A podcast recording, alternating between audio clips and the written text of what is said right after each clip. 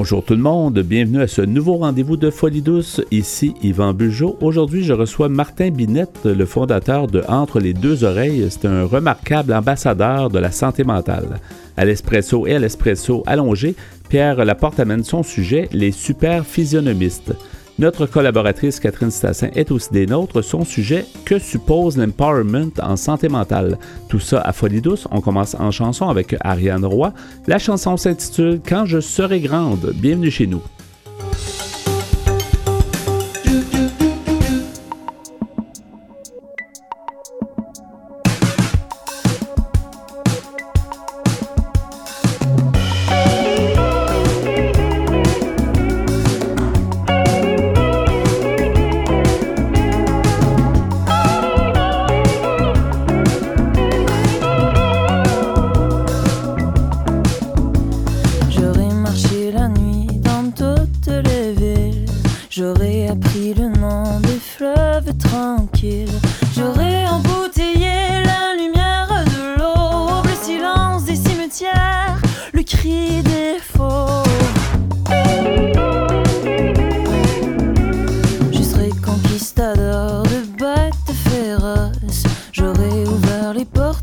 bestial.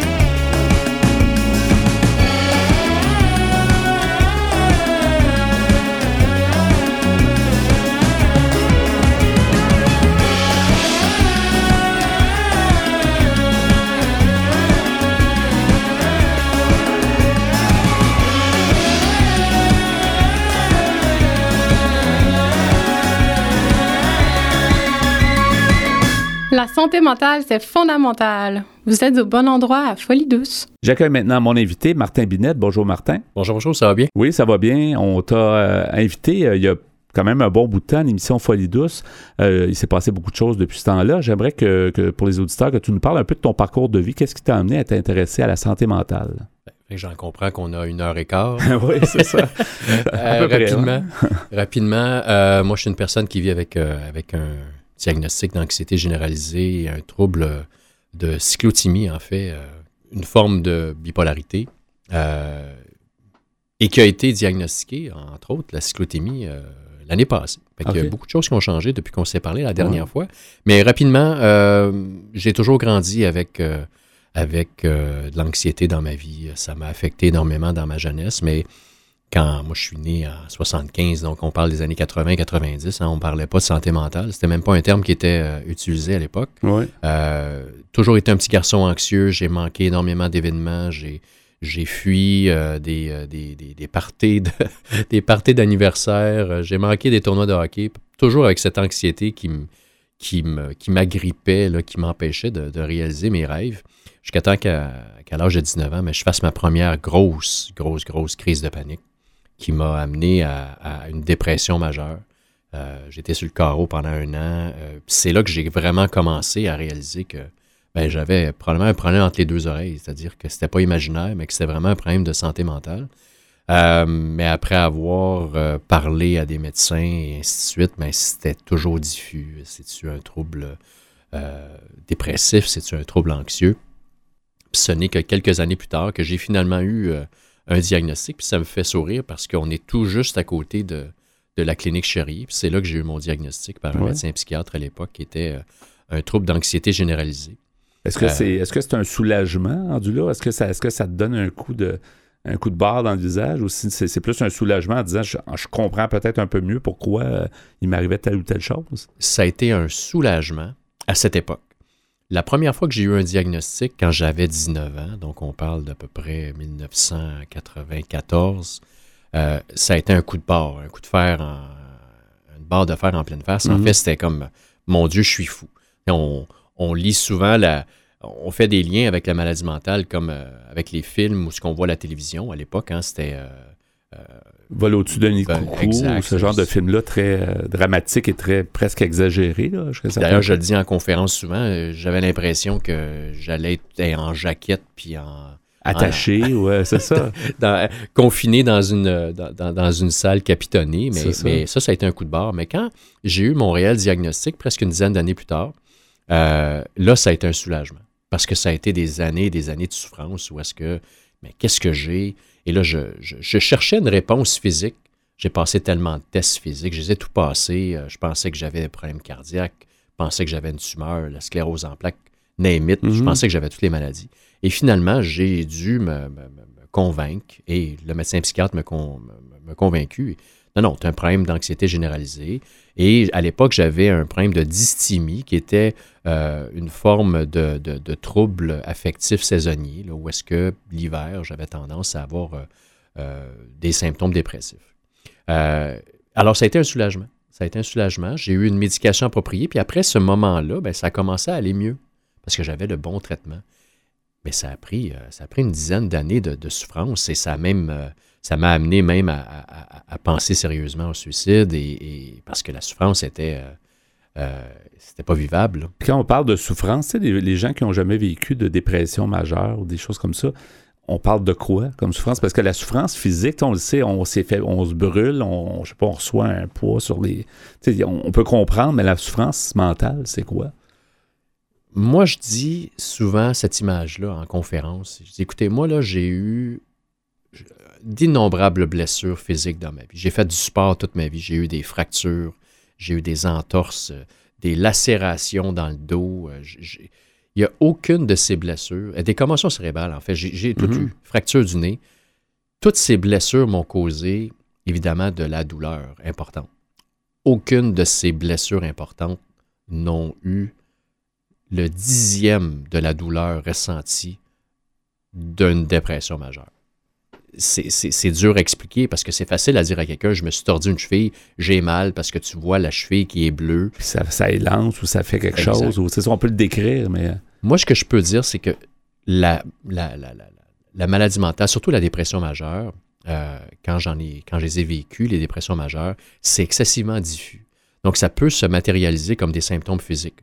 Moi, je le sentais énormément dans mon corps comme une espèce d'engourdissement globale, une incapacité de faire comme un retard moteur où les choses, tu as l'impression que tu échappes euh, tout ce que tu prends, mhm. euh, incapacité de, se concentrer.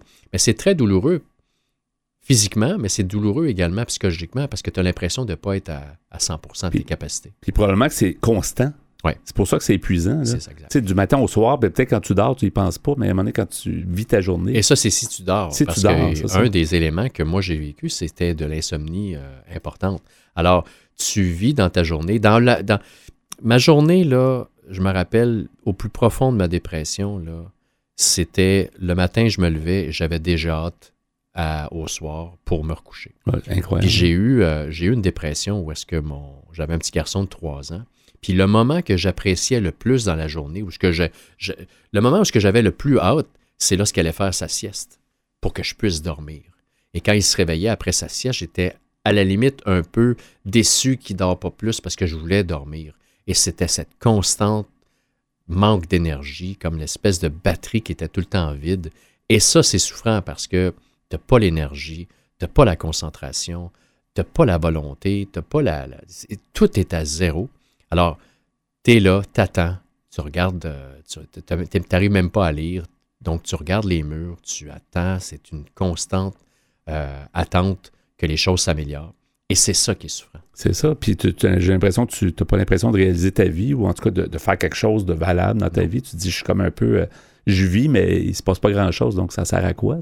D'où peut-être les, les, idées suicidaires. Des fois, tu ben dis, moi, ben, sert à quoi? Ben oui, c'est exactement ça. Moi, les, les, Écoute, on parle de 2004, euh, ma, tentative de suicide, on parle presque de 30 ans euh, mm. de, de, souffrance. À un moment donné, tu te dis, ma chère à quoi? Puis les gens sont toujours surpris de dire, ben oui, mais t'es un petit garçon de 3 ans. Mais ça n'a rien à voir. C'est parce que j'explique aux gens que la maladie mentale, c'est comme une espèce de goudron qui prend euh, possession de ton crâne, de ton cerveau, de tes neurones, et tu n'arrives pas à fonctionner, tu n'arrives pas à raisonner. Hein. on parle de perdre la raison. Moi, j'aime l'expression, parce que tu perds la raison. Et là, tu te, tu t'inventes ou tu te, tu te convaincs de choses qui sont irrationnelles, comme si je m'en vais, il n'y a personne qui va me manquer, ou il n'y a personne qui va... Les gens vont passer à autre chose. Euh, ma blonde ou ma conjointe va trouver quelqu'un d'autre. Mon fils va m'oublier, va trouver un autre père. C'est tout des choses irrationnelles. Alors tu dis, ben, à quoi je sers, moi, comme tu disais? Et ça, c'est la question que je me suis posée. À quoi je sers? C'est quoi ma valeur? Et ma valeur était à zéro. Et quand ta valeur est à zéro, jumelée à l'équation de zéro espoir, ben, ça donne que ben, zéro égale pourquoi ne pas quitter ce monde.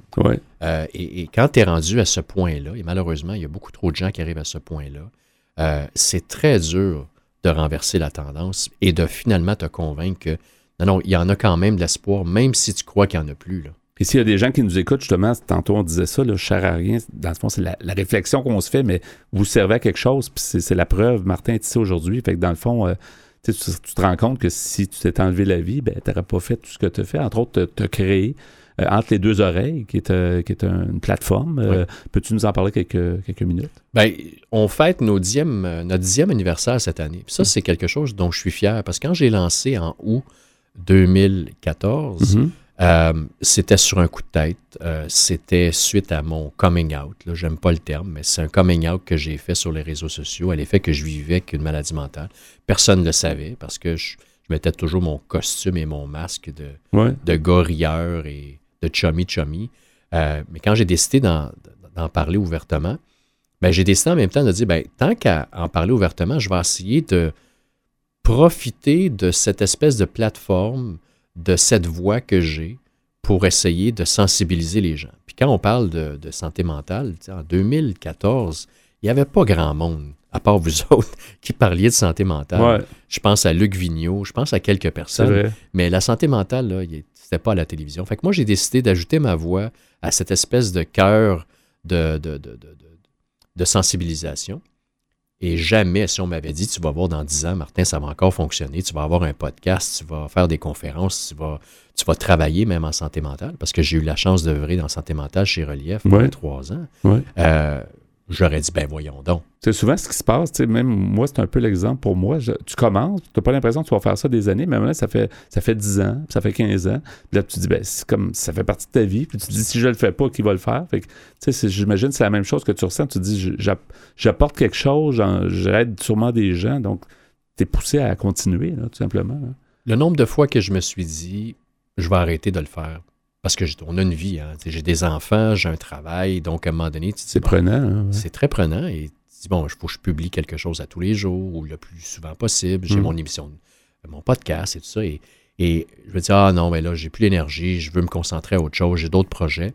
Et là, il arrive toujours la même chose. À chaque fois, je rencontre quelqu'un par hasard, dans un café, dans un, dans, dans, dans un lunch, dans une conférence, peu importe, qui me prend de côté puis qui me dit tu m'as vraiment aidé. J'ai entendu ton témoignage, Mhm. j'ai entendu ton émission, je t'ai entendu à la radio, puis tu es venu me chercher parce que je me suis reconnu en toi. Et à chaque fois, ça fait comme OK, Martin, il faut que tu Ça continues. te donne un beau, c'est la Toujours. vie qui t'envoie quelque chose Ouais. qui dit lâche pas, on a besoin de ça pour les, les gens, là. Toujours, toujours. Effectivement. Et, et moi, mon objectif, c'est, c'est pas.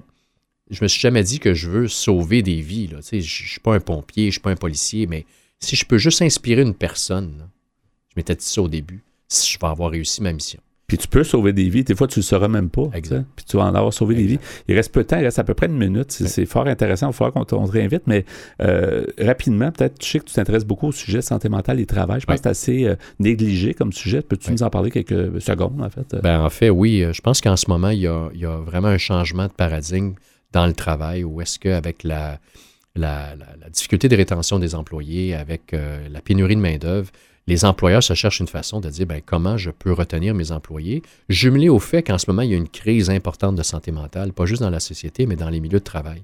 Les gens se requestionnent sur leur position dans l'entreprise et même dans la société. Euh, il y a beaucoup, beaucoup de gens qui souffrent de- d'enjeux de santé mentale que j'appelle post-pandémiques. Alors, les employeurs se- se cherchent, ils cherchent des solutions. Et moi, ça me, ça me fascine de voir que enfin, en 2024, il y a des organisations qui sont sérieuses, ils veulent changer la donne, ils veulent implanter justement des bonnes pratiques de gestion, euh, ils veulent faire de la sensibilisation, de l'éducation auprès de leurs employés et surtout de considérer qu'ils ont un, rôle à jouer en tant qu'employeur et que ça ne soit pas juste dans la cour de l'employé. Exact. Merci beaucoup pour ça, Martin. On, peut dire les gens qui veulent trouver justement entre les deux oreilles, tout simplement chercher euh, entre les deux oreilles. Vous, vous avez plusieurs plateformes là, sur. euh, En fait, on peut, me trouver, euh, on peut me trouver sur mon site web, entre les deux oreilles.ca. ou chercher Martin Binette aussi. à ce Absolument. ça, ouais. Facebook, euh, LinkedIn principalement, Instagram. Et on a un, un- un podcast depuis maintenant deux ans. Donc, on fait des émissions de temps en temps. On reçoit des invités. Mais Ouais. toujours autour de la santé mentale. C'est super intéressant. Merci, Martin, et j'espère qu'on va se revoir très bientôt. Mais ça me fait plaisir. Salut, bonne, bonne continuation. Merci. Salut.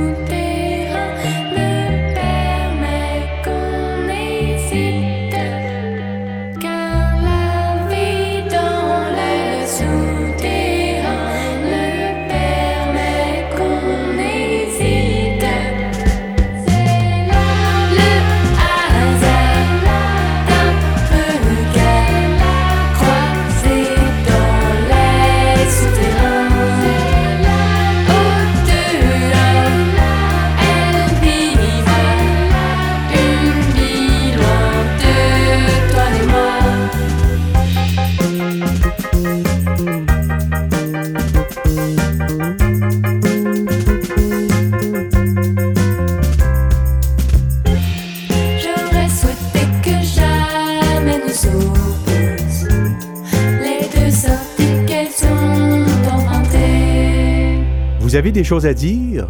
Joignez-vous à notre groupe Folie douce sur Facebook. Parlons santé mentale. Bonjour Pierre Laporte. Salut Yvan. Alors aujourd'hui, ton sujet, les super physionomistes. Oui. En fait, euh, j'avais déjà parlé par le passé des super physionomistes, euh, des gens qui, sont, qui ont un don pour reconnaître les visages. Ouais, ouais, ouais, je me souviens. ouais. Ouais. Mais on se demande euh, aussi, est-ce que ces gens-là sont aussi capables de reconnaître les voix de Ouais. façon exceptionnelle. Alors, j'ai- pris ça sur une- un article que, sur Internet qui s'appelle « Les super physionomistes pourraient aussi être capables de reconnaître les voix ». Ben, nous, en radio, souvent, on a une oreille audio. Hein. Je sais pas Ouais. si c'est pour toi, mais moi, ça m'arrive souvent aussi de, de reconnaître des thèmes de voix, Ouais. ou des ressemblances, mais on va voir ce que, l'article nous dit. hein. Oui. Alors, euh, j'ai pris ça sur le site slate.fr. C'est écrit par euh, monsieur. En fait, ça a pris trois personnes pour écrire cet Ah, article-là. Donc, c'est c'est sûrement très bon. C'est sûrement très bon. C'est validé et revalidé. Oui, alors, c'est écrit par monsieur Ryan Jenkins, monsieur euh, David James Robertson et monsieur Josh P. Davis. C'est juste parce qu'il voulait pas chicaner, fait qu'il dit on va le faire ensemble, comme ça on va avoir la. Il voulait, il voulait pas qu'un prenne le devant sur les autres. hein. Peut-être. Alors, on nous dit, êtes-vous doué pour reconnaître les visages et les voix? Certaines personnes le sont très fortement, d'autres ont du mal à le faire.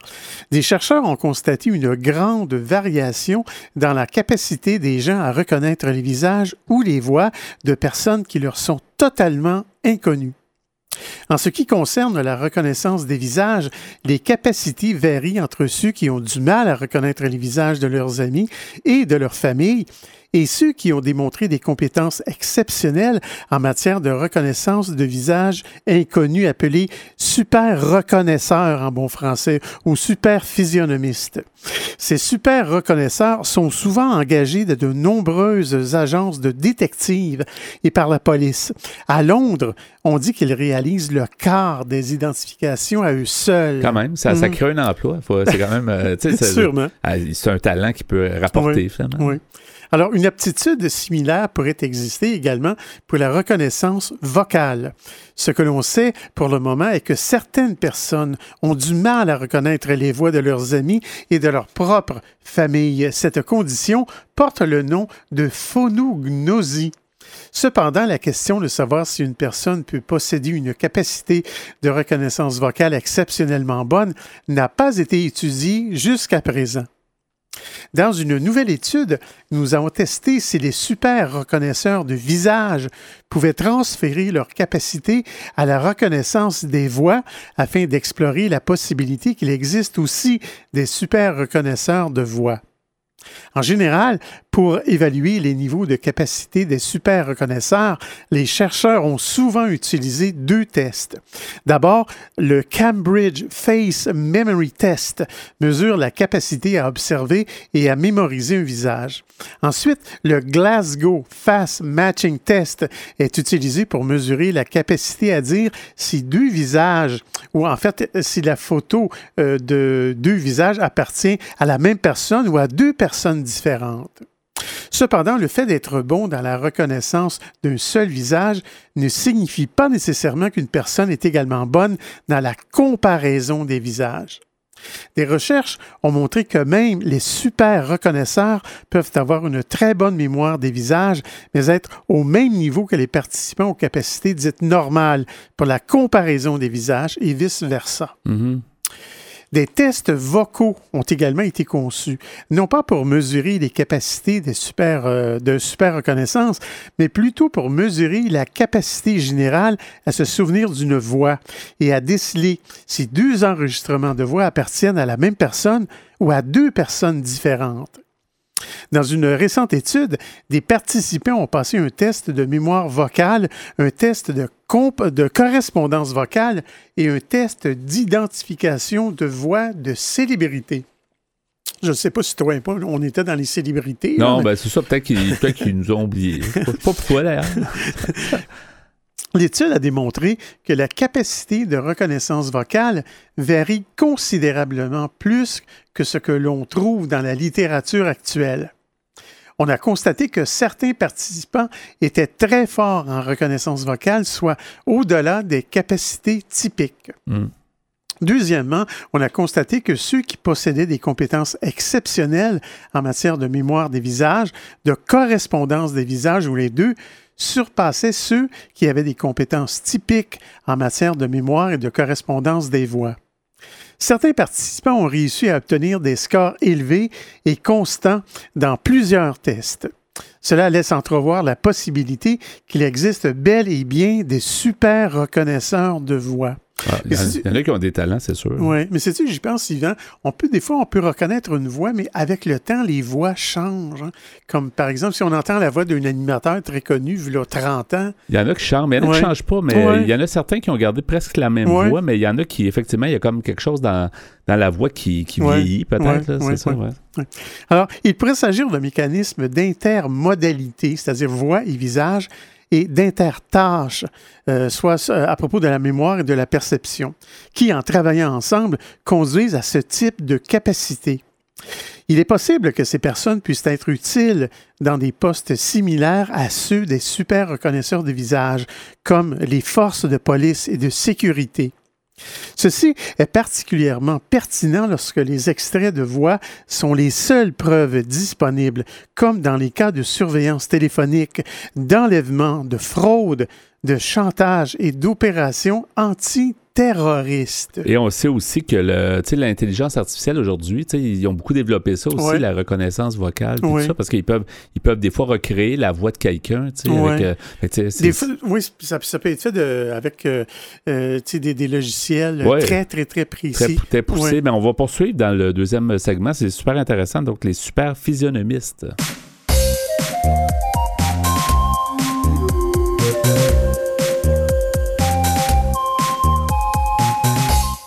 À venir dans l'émission, Catherine Stassin propose sa chronique Que suppose l'empowerment en santé mentale? À l'espresso allongé, Pierre Laporte poursuit avec les super physionomistes. Vous entendrez aussi en chanson Tu peux compter sur moi de Les éléments et Nouveau départ de Stéphane. Vous voulez échanger avec nous, vous désirez participer à l'émission? Notre site web est antenne au singulier.qc.ca. Utilisateur des réseaux sociaux, cherchez Folie Radio pour nous trouver ou téléphonez-nous au 514-990-9604. Vous écoutez Folie Douce, pionnier en santé mentale depuis 1991. De retour au micro dans quelques instants.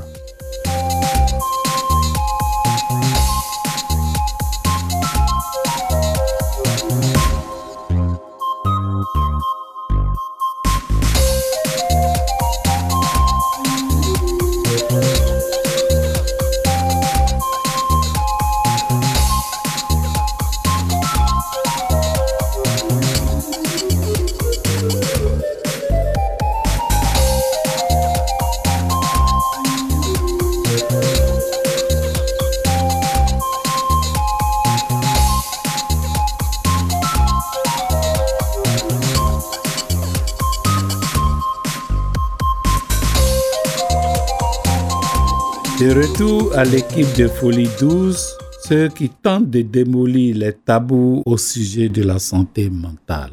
C'est maintenant le moment de la chronique de Catherine. Bonjour Catherine Stassin. Bonjour Yvan. Alors euh, aujourd'hui, ton sujet, euh, quelque chose d'un peu plus euh, ben, différent. En fait, on, on- tu poses un peu la question que suppose l'empowerment en santé mentale? Tu vas expliquer un peu ce que c'est en fait le- l'empowerment. Oui, l'empowerment, on a beaucoup entendu parler ça dans le contexte des, euh, du combat féministe ou de la cause MeToo. C'est une façon de dire qu'on va se, euh, se réapproprier le pouvoir qu'on peut avoir Ah. en tant que femme euh, ou pour une autre cause d'ailleurs. Ouais, hein. ouais. Euh, donc, euh, ça, ça vaut pour n'importe quelle cause. C'est une, une prise, une, une reprise de pouvoir quand il y en a eu une avant, quand il n'y en a pas eu, On l'a perdu, une puis on veut le appropriation reprendre, du pouvoir qu'on n'avait pas.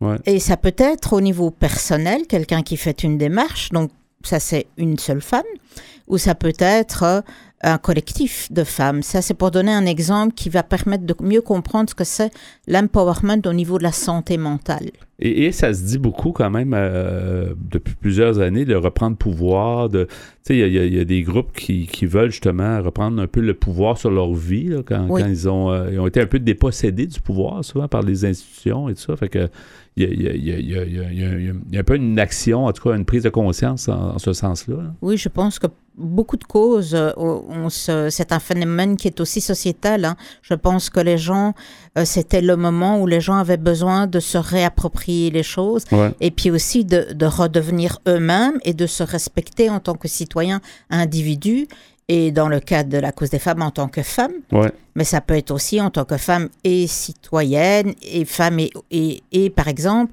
usagère de services en santé mentale. Ouais. Donc, en fait, euh, euh, ce qu'on remarque surtout en santé mentale, c'est que l'empowerment, il arrive de manière un petit peu exponentielle. Pourquoi? Parce que euh, depuis le temps, les siècles où la santé mentale, entre guillemets, était malmenée, je parle des patients qui n'avaient pas droit à la parole, ou quand ils osaient exprimer certaines choses, ils n'étaient pas fort entendus, je pense, que ce soit au niveau des services de psychiatrie ou euh, de la société. Hein, Ils étaient plutôt, les usagers ou les patients, ils étaient plutôt stigmatisés Ouais. et ils étaient euh, pointés du doigt, quelquefois discriminés. Jusqu'à jusqu'à hier, là, presque. Parce que encore aujourd'hui, il y a des milieux qui oui. font encore. euh, Dans la ligne du temps de la santé mentale, je pense qu'on peut dire en effet jusqu'à hier. Jusqu'à hier, parce qu'il y a des gens encore qui sont pointés du doigt, puis on, certaines Alors personnes... disons aujourd'hui. Oui, jusqu'à aujourd'hui, disons. Il y a des gens encore qui Oui. s'imaginent que les, les gens euh, qui ont eu des problèmes de santé mentale n'ont pas, ont pas à dire quoi que ce soit, puis ont juste à... Malheureusement. Oui, et puis sur- surtout souvent, euh, on, on ne les fait pas sentir des citoyens à part entière. Euh, or, ce sont des citoyens à part entière, et euh, donc c'était pour dire qu'on part vraiment de loin dans le fond. Ouais. Alors, euh, bon, alors on se dit, ok, maintenant qu'on est on se met d'accord, ou que le patient ou l'usager du service en santé mentale se dit, moi je veux être actif dans mon parcours en santé mentale, je veux comprendre ce qui m'arrive, je veux reprendre le pouvoir, si tu veux. On peut se poser aussi la question et se dire, oui, mais dans le fond, c'est très difficile déjà pour quelqu'un qui n'a pas un problème en santé mentale de faire face à lui-même, à la société et aux, aux obstacles qu'on dresse devant une personne. Ouais. Mais alors quelqu'un qui a un problème en santé mentale, c'est encore plus difficile parce qu'il vit une crise antérieure, une crise vraiment très très personnelle qui souvent lui, euh, le rend moins actif, le, lui donne moins de capacité en tout cas à effectuer des actions qui euh, orienteraient son parcours en santé mentale. C'est comme s'il avait été un peu laissé de côté ou sur le, sur le côté de la route pendant un certain temps. Donc, c'est Je difficile pense de... que c'est dû aussi aux pathologies ou Ouais. aux maladies. Oui, c'est dû à ce problème d'être mis de côté, d'avoir été mis de côté, comme tu dis, parce que c'était le cas. On ouvrait l'asile, on fermait la porte à double tour derrière, c'était fini, on n'en parlait plus. Ouais. Mais euh, les personnes qui vraiment veulent faire une démarche, elles, sont, elles peuvent être aussi freinées, et, et c'est normal, parce qu'elles sont simplement malades. On va un cancéreux, on va pas lui dire de courir trois marathons alors qu'il est en pleine chimio Ouais. on va dire, oh, ça va être difficile pour toi le parcours pour le moment de pas faire les mêmes activités ou pour ta guérison, comment tu vas faire? Bon, bah, le patient santé mentale, il y a, il y a quelque chose de ça. Donc, c'est-à-dire qu'il, il, quelquefois, prenons le problème d'une dépression, hein, il peut avoir un ralentissement de ses activités, de ses réflexions. Donc, comment faire? Alors, à ce moment-là, puisqu'on se rend compte qu'il y a une petite difficulté supplémentaire pour ce genre de, d'usagers ou de patients, ben, c'est que c'est pour ça aussi que les soignants sont là, d'accord? Ouais. donc on va voir un petit peu se renverser la fenêtre et puis maintenant voir le côté soignant. Et le soignant, eh bien, c'est lui qui doit faire fi, c'est-à-dire qu'il doit oublier le modèle paternaliste qui existait avant, où on enfermait les gens, on prenait les décisions pour eux. Également, on ne laissait pas le choix dans leur parcours, que ce soit le type de thérapie, les médicaments, enfin, il y avait le choix en rien. Et, et quel médecin ils veulent voir? tu sais? On a le choix au Québec, là, pour ceux qui ne savent pas, on a le choix de choisir son médecin, là, si on s'entend mieux qu'un autre médecin que celui qu'on devrait avoir. Mais là. tu vois, ça, je ne savais même pas. Ouais. C'est intéressant. Tant on a le droit de choisir, en fait. hein. Alors donc, en plus, le choix, comme tu dis, mais on peut aller choisir aussi. euh, je prends l'exemple au long de cette chronique de- du groupe d'entraide. Personne ne va vous obliger à faire partie d'un groupe d'entraide. On va vous proposer certaines choses et c'est à vous, selon votre évolution, vous allez penser, ah ben dans le fond, non, moi je pense qu'une thérapie en face à face avec le thérapeute, ça, ira mieux maintenant. Mais peut-être dans trois mois, je vais faire une thérapie de groupe ou l'inverse. Mais, mais que la personne ait le choix, c'est ça qu'on elle, Voilà. elle est assez apte Parce qu'elle connaisse le connaît problème. C'est pas parce qu'elle a eu des problèmes de santé mentale qu'elle est devenue complètement incompétente là, Non, dans, non, dans- dans non. son, dans son bien-être. Son libre arbitre et son ça. jugement reste là. C'est ça. Et donc, euh, il il faut cependant, évidemment, euh, euh, se dire que ça va pas être facile. Et donc, cette personne doit savoir, patient comme usager, que son parcours dans cette philosophie de l'empowerment, il faut qu'elle elle, elle soit d'accord que ça va être un, pro- un parcours d'apprentissage Mhm. et que ça va être un parcours où la personne va devoir lire, s'éduquer de manière continue pour faire les bons choix. Ça n'arrange pas tout le monde. hein. Il y a des personnes qui préfèrent qu'on leur dise quoi faire, etc. Mais pour ceux qui veulent euh, faire un choix éclairé, il faudra s'impliquer. Et toutes les maladies mentales ne permettent pas non plus une implication. Donc ici, chacun s'y retrouvera un peu. Alors, évidemment, euh, la personne, euh, grâce au groupe d'entraide, je continue avec cet exemple-là, qu'est-ce qui va se passer dans le groupe d'entraide? Elle partage son expérience, l'autre euh, personne dit Oh ben moi, c'est le stress, je supporte pas au travail. Oh ben moi, le stress, c'est plutôt en famille que je ne gère très mal mon stress. Donc, on va dire c'est un groupe d'entraide sur la gestion du stress. Et en fait, chacun en partageant son vécu va donner des petites recettes à l'autre, va partager. Éventuellement, il y aura peut-être un père qui va être là et qui va dire Oh ben moi, j'ai vécu ça et j'ai réussi à surmonter. Donc, la personne se dit elle se sort, euh, elle sort de ces groupes euh, où, avec un peu plus de fierté, de dignité, en se disant aussi, mais dans le fond, j'ai pas si mal géré, j'apprends des autres, et en plus, je viens à ce groupe, et quand je sors, je vais prendre des actions pour encore aller mieux et mieux gérer mon stress. Ça peut être un groupe sur gestion de l'anxiété, ça peut Ouais. être autre chose, d'accord? Et, et les groupes, moi, je me suis rendu compte avec le temps, on- souvent, il y en a qui peuvent avoir des doutes. Ben, j'ai pas le goût vraiment de pour- parler de mes problèmes devant d'autres, mais la plupart Oui. des gens qui ont participé à ça sont très, euh, c'est très bénéfique pour eux. Donc, les groupes sont très aidants pour euh, la plupart des gens avec qui j'ai parlé. euh. Je pense que le plus difficile, c'est toujours la première prise de parole, hein, parce que c'est toutes des histoires très personnelles. On, on pourrait dire que c'est du domaine de l'intime. Ouais, ouais. On partage des choses qu'on qu'on ne veut pas euh, euh, partager devant un micro, en tout cas pas de manière non anonyme, je pense souvent. Ouais. ça dépend les cas. Donc c'est sûr qu'il faut faire confiance à l'autre, mais ça, ça vous, ça vous reconstruit aussi. Donc c'est vraiment très intéressant que cette personne puisse décider, ben moi je vais participer à ça. La personne peut aussi dire, moi je m'arrête au bout de deux séances.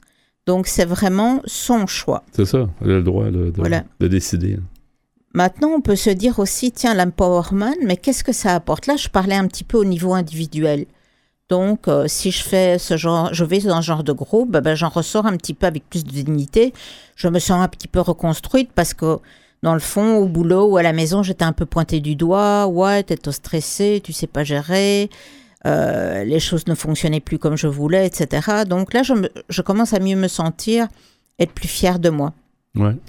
Mais il y a aussi euh, une contribution de la sorte qui arrive avec la communauté. Pourquoi je dis ça? Parce que en fait, quand il y a une prise de parole dans des petits groupes comme ça, ou même des gens qui écrivent des livres des fois, ou qui vont en émission de télévision, et qu'il y a une prise de parole, eh bien, la personne se sent respectée parce qu'elle est invitée en tant qu'usagère de services de santé mentale ou patiente remise d'une dépression ou de Dieu sait quelle autre maladie. D'accord? Donc, les gens vont sentir qu'ils appartiennent à nouveau à la société, qu'il y a un sentiment d'appartenance à la collectivité. Et puis, il y en a d'autres qui vont dire Ah, mais moi aussi j'ai ça, mais je continue quand même à faire partie de la société Ouais. parce que cette personne, elle s'en est sortie et elle parle maintenant à la télévision, par exemple. Donc, euh, Ça, ça donne, ça donne une, une autre, une autre vision complètement de, de l'État, euh, des, des Voilà. personnes. Ouais, Donc, vous contribuez évidemment à votre avancement, mais on ne pense pas toujours qu'on contribue aussi au développement de la communauté ouais. et à l'enrichissement de la communauté. Et euh, surtout, ce qu'on peut se dire, c'est qu'en fait, tiens, si on ne faisait pas ça, d'accord? Si on n'exerçait pas cette influence qu'on peut avoir, si on ne prenait pas le contrôle de notre vie ou si on ne se redonnait pas ce pouvoir qu'on peut avoir, qu'est-ce qui se passe? Il y a des études qui montrent qu'en fait, la, la dépression augmente quelqu'un qui ne va pas être associé à son parcours. Et donc le taux d'hospitalisation aussi, ça a été démontré, en psychiatrie augmente dans des cas où il n'y a pas euh, reprise de pouvoir ou empowerment du patient. Donc c'est vraiment très très intéressant ça, qu'on voit le côté dans le fond, oui mais si on ne le fait pas comme pendant des dizaines d'années avant. Ça nuit euh, si on ne le fait pas. Il faut le faire. Ça. Au niveau personnel pour ceux et qui la société. mais pour ceux qui veulent le faire, comme tu disais, on n'est pas obligé de le faire. Il y en a qui aiment mieux se faire prendre en charge, mais il y a beaucoup de gens qui aiment ça aussi, peut-être prendre du pouvoir sur leur vie. Hein. Voilà, et ils se redécouvrent, je pense. Euh, on peut ici, certains scientifiques critiquent cette façon de faire en santé mentale. Je parle de l'empowerment là qui parce qu'il serait calqué sur le modèle libéral économique, parce que ça évite les frais de faire plutôt faire le parcours par le, le patient mm. et l'usager plutôt que d'offrir plus de services. Bon, ça, je voulais juste en faire part. Euh, chacun posera le jugement qu'il veut là-dessus. Et donc, on voit bien que l'empowerment, eh bien, écoutez, c'est quelque chose de très complexe. Le patient, comme le soignant, chacun doit euh, reconstruire et restructurer les services et, et, son développement. Oui, merci Catherine pour cette chronique. On a, comme d'habitude, on va mettre les, références sur notre site antenne.qc.ca dans la section mentionnée à Folie Douce. Merci et à la prochaine chronique. Merci Yvon. Au revoir. Bye.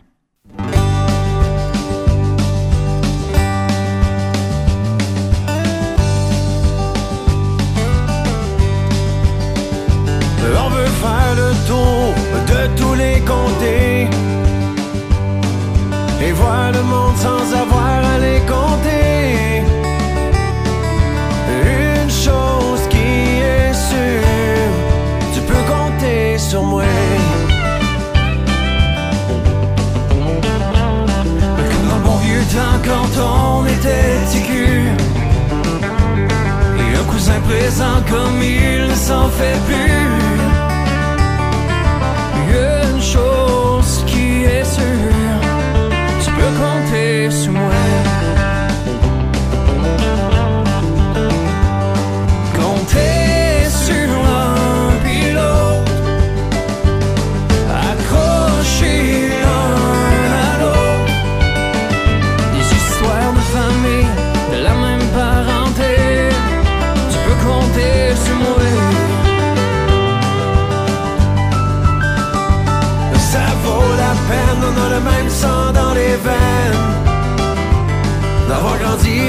Grandi ensemble,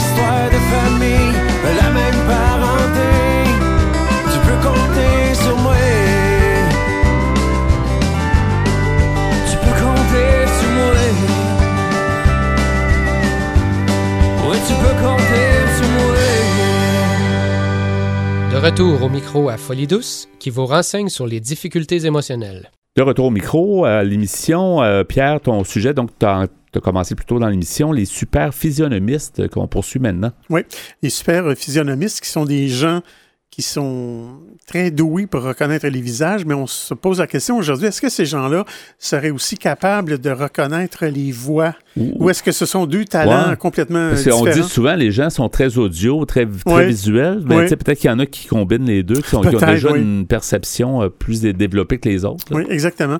Alors, euh, j'ai un- dans un deuxième article, je vais vous lire maintenant euh, qu'est-ce qu'on dit de, de la reconnaissance de la voix de la mère, surtout euh, euh, de, de l'angle des, des jeunes enfants, des tout petits Ah. enfants. Parce que si on voix, si on une voix qu'on reconnaît facilement, je pense que c'est la voix de notre mère depuis, ça, ouais. depuis, euh, de- de- depuis toujours. Oui, oui, puis c'est ça qui est rassurant pour l'enfant, Ouais. le bébé surtout, le Oui. jeune enfant. Et on se pose aussi la, la même question au niveau de la voix du père aussi, mais ça serait peut-être pour une autre étude. Ouais. Alors, c'est euh, maintenant, je vais vous lire quelques extraits de, de- de- de- de cet article qui s'appelle Les effets insoupçonnés de la voix de la mère sur le cerveau des enfants. C'est écrit par Madame Lise Loumé, qui est rédactrice en chef adjointe au site Internet euh, Sciences et Avenir. Alors, cette Madame Loumé nous dit la voix maternelle activerait chez l'enfant bien plus de zones cérébrales que les scientifiques pensaient jusqu'à présent, révèlent des chercheurs américains. La voix maternelle possède des vertus que les scientifiques ne soupçonnaient pas jusqu'à récemment. En 2015, un neurologue américain montrait qu'elle permet de stimuler le développement cérébral chez les bébés prématurés en couveuse. Précédemment, des études ont mis en évidence que les enfants préfèrent écouter la voix de leur mère à celle d'autres femmes. Ce qui n'est pas tellement étonnant selon Non. moi. Mais en plus, c'est que, tu sais, je sais pas si l'étude le dit, mais tu sais, l'enfant s'est développé avec la voix de sa mère. Ben, Fait exactement, oui. Pendant la, la- si tu veux, sa- son propre développement, c'est certain que sa voix euh, Oui. est tellement attachée à son développement. c'est pas aussi. surprenant, oui. Non, c'est pas surprenant. Alors, euh, mais pourquoi est-ce ainsi? Des zones cérébrales spécifiques sont-elles activées lorsque l'on l'on entend la voix de sa mère? Euh, c'est ce qu'ont voulu déterminer les chercheurs de l'Université de Stanford aux États-Unis. Ce sont en fait les premiers à avoir analysé les scans du cerveau d'enfants écoutant les voix de leur mère. Les chercheurs ont analysé par IRM, soit par imagerie de résonance magnétique, le cerveau de 24 enfants âgés de 7 à 12 ans, ne présentant aucun trouble du développement et élevés par leur mère biologique. Ils ont demandé à leurs parents de répondre à un questionnaire pour évaluer le niveau de sociabilité de leur enfant. Pendant l'IRM, les jeunes volontaires ont écouté des bandes sonores enregistrées par leur propre mère. Mhm. Une façon euh, indirecte de, de prolonger finalement l'effet bénéfique de, de la voix de la mère. là. Sans Oui. qu'elle soit là nécessairement. L'enregistrement fait, fait le travail. comme Sûrement, dit. sûrement, Ouais. oui. Alors, on nous dit, les mots prononcés n'avaient aucun sens. Entre 7 et 12 ans, la plupart des enfants ont de bonnes compétences linguistiques. Nous ne voulions donc pas utiliser des mots qui avaient un sens parce que cela aurait activé des circuits totalement différents dans le cerveau, précisait M. Vinod Menon, qui est principal auteur de l'étude. Les enfants ont ainsi écouté le même enregistrement sonore, mais provenant cette fois de mères d'enfants non inclus dans l'étude et qui n'avaient jamais rencontré aucun des jeunes volontaires. Selon les conclusions des chercheurs, 97 des enfants ont été capables de reconnaître la voix de leur mère en moins d'une seconde. Mais cela n'est pas étonnant.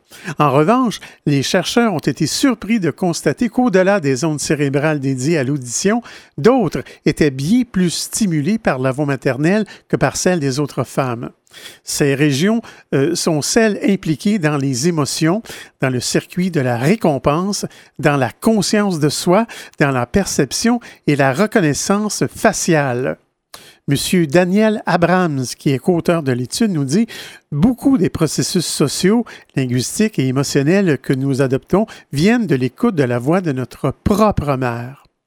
Avec ses collègues, ce dernier a également constaté que les enfants qui présentaient les connexions cérébrales les plus fortes entre ces différentes régions étaient ceux présentant la plus forte aisance sociale et les importantes capacités de communication. Ces résultats pourraient mener vers une meilleure compréhension des déficits de communication et de sociabilité chez les enfants souffrant de troubles du spectre autistique, conclut M. Vinod. Menon, qui prévoit de mener prochainement une étude similaire chez ces jeunes patients. Il dit en terminant, il serait également intéressant de se pencher sur la voix du père, qui pourrait bien avoir un effet similaire à celui de la mère. Et souvent, tu sais, on dit souvent au père de parler au bébé quand il est dans le ventre de la mère, puis ça, ça, ça crée déjà un contact. Puis c'est vrai que, tu sais, l'audio, ça, puis ce, que- ce qui me fait, ton article, en fait, ce que, ce que ça me fait penser, c'est que je me dis, il y a tellement de trucs qui coûtent rien, qui sont préventifs. Tu sais, si les gens euh, utilisaient, c'est, quelque chose de simple, d'avoir une communication avec son bébé, puis Mhm. avec le jeune enfant, puis lui, ça le rassure parce qu'il reconnaît le, le son de la voix de la mère. Alors, ça, ça peut prévenir peut-être plusieurs problèmes. Oui. Puis je peux pas m'empêcher de penser que euh, les, les- les mères qui endorment leurs petits en leur chantant des berceuses, Ouais, ça, ouais. c'est, ça, c'est drôlement rassurant, j'imagine. Et il y a aussi les, les, de raconter une histoire. On dit souvent Ouais. raconter une histoire, autant les, les pères que les mères, que les. souvent, ça fait du bien à l'enfant parce que l'audio. euh, c'est beau. Déjà, nous, on fait de la radio. Je pense qu'on croit beaucoup en l'audio. Là. Mais l'audio euh, permet de faire plein de choses. Le, Mhm. le visuel, oui, mais l'audio, c'est très important aussi. Ouais. Euh, alors, euh, il y a d'autres études qui vont suivre. Peux-tu rappeler les deux titres, peut-être en terminant, de- des deux articles que tu nous as euh, parlé dans, cette, dans ce bloc-là de- d'Espresso et Espresso allongé, les Oui, super alors, le- le- physionomistes? ouais? Oui, le, le premier article s'intitulait Les super physionomistes pourraient aussi être capables de reconnaître les voix. Et le deuxième article s'intitulait Les effets insoupçonnés de la voix de la mère sur le cerveau des enfants. Et on va mettre les liens sur notre site web antenne.qc.ca dans la section mentionnée à Folie Douce sous ta chronique. Donc, euh, les super physionomistes. Merci Pierre pour ça.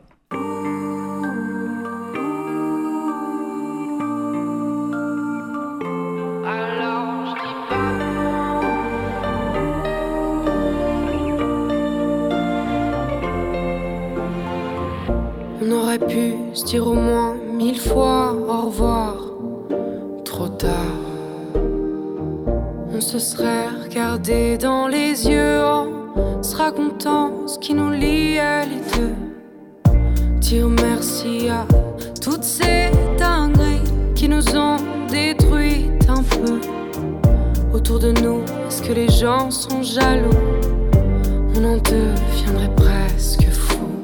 Et à force de parler, de s'écouter, de s'énerver, de sévir, de se détruire, de s'oublier, de s'écraser, c'est l'avenir qui nous a forcés à nous quitter. Alors je dis pas non, est-ce qu'on se sépare pour un nouveau départ? Alors je dis pas non, est-ce qu'on se laisse tomber pour mieux se retrouver, qu'on se laisse du temps, un peu comme avant, qu'on soit loin plus souvent.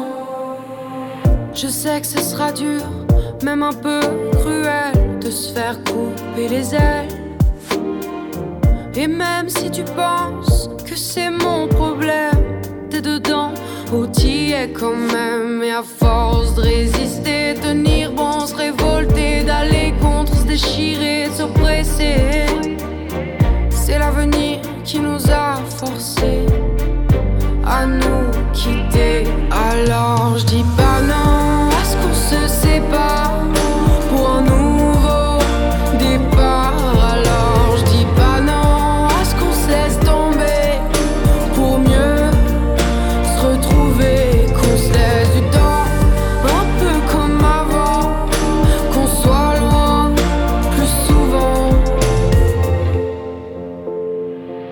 qui te le dis, l'histoire est censée, mais elle commence là où elle doit s'arrêter. Les gens qui te feront croire le contraire seront les mêmes qui te trahiront par derrière, les mêmes qui me poussent à chanter et crier. Mais avant d'écrire mes chansons, je pense à lui qui m'inspire, je pense à nous quand je respire. J'arrête de me lamenter sur le passé, trouver des excuses à ce qui nous arrive, sur ce qui s'est passé, de rester dans le droit chemin, main dans la main. C'est ce que je me dis chaque matin, toujours croire que l'univers est contre moi, qu'il me pousse dans le néant sans toi. Alors je dis pas non, est-ce qu'on se sépare pour un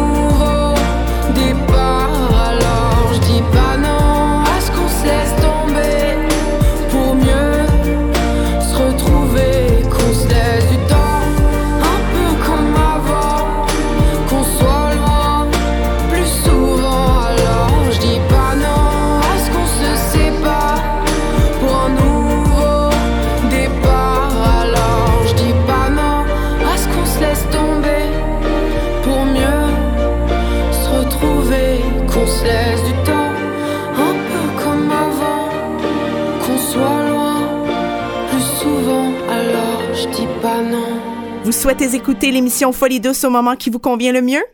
Branchez-vous sur notre site web pour accéder à notre canal radio sur YouTube, antenne.qc.ca, antenne.qc.ca. Quelques secondes avant de terminer ce rendez-vous euh, radiophonique. Donc, Pierre, on va nommer les chansons entendues cette semaine. Oui. La première, euh, Quand je serai grande. De Ariane Roy. On a entendu la chanson Souterrain. De Casserie. Dans la deuxième demi, euh, Tu peux compter sur moi. De Les Éléments. Et à l'instant, Nouveau départ. De Stéphane. Merci beaucoup pour ce choix musical ainsi que pour ton travail en régie. Ben, bienvenue, mon cher. Merci aussi pour ton sujet à l'espresso et à l'espresso allongé, des super physionomistes. Oui. Notre invité, Martin Binette, était des nôtres en début d'émission. C'est le fondateur de Entre les deux oreilles. Il a parlé de, de beaucoup de choses, de prévention en santé mentale. Toujours intéressant de le recevoir. Notre collaboratrice, Catherine Stassin, était aussi des nôtres. Son sujet, que suppose l'empowerment en santé mentale? C'était donc Folie douce cette semaine. C'est Yvan Bugeaud à l'animation. Bonne semaine à tous et à la prochaine. Au revoir.